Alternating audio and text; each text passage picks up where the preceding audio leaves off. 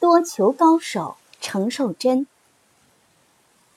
程寿珍生卒一八六五年至一九三九年，自号冰心道人，川部上元人。他是清末名艺人邵有亭的养子，承其家学，制壶功底扎实，作品风格朴实，不务言媚。《宜兴陶器概要》评价他说：“幼从名师，习功精深，甚善制多球、仿古等壶，定制品目不暇接，已是价随升高。他一生勤劳多产，年过七旬，由制作不辍，且格调更加粗犷。中晚年时，仅制多球、仿古。”汉匾三世，所制多球犹如大、中、小三球相叠，稳健丰满，端正完美，口盖紧密，极具个人风格特点，被称为城市多球。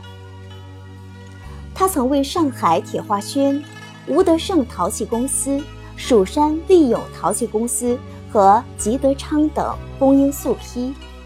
又受聘于江苏省立陶器工厂任技师，后又担任陶工传习所教员。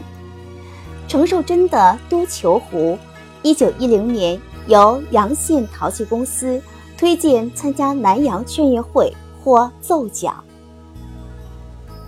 一九一五年，美国旧金山举办的太平洋万国巴拿马国际赛会。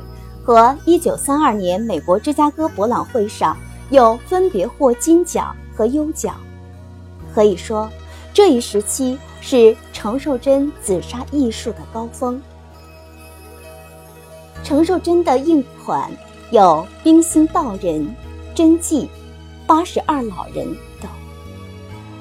程寿珍的儿子程盘根失其父，亦制壶。为迎合购他素坯的客户要求，一直把冰心道人、八十二老人真迹原印钳在自己的作品上，有时在盖下手盘根。程寿珍在抗战时被日本鬼子毒打，从此卧床不起。一九三九年满怀仇恨去世，享年七十四岁。在其生前所制壶上，曾有一椭圆形印章，上刻“八十二老人”，作此名壶。巴拿马和国货物品展览会获得优奖，据说是他在一九三二年芝加哥博览会得奖后，一位热心的壶友为其镌刻的。但当时程寿珍只有六十七岁，为何刻成八十二岁老人？是老人自己的意愿，还是胡友的笔误，亦或是对老人的祝愿，至今仍是一个不解之谜。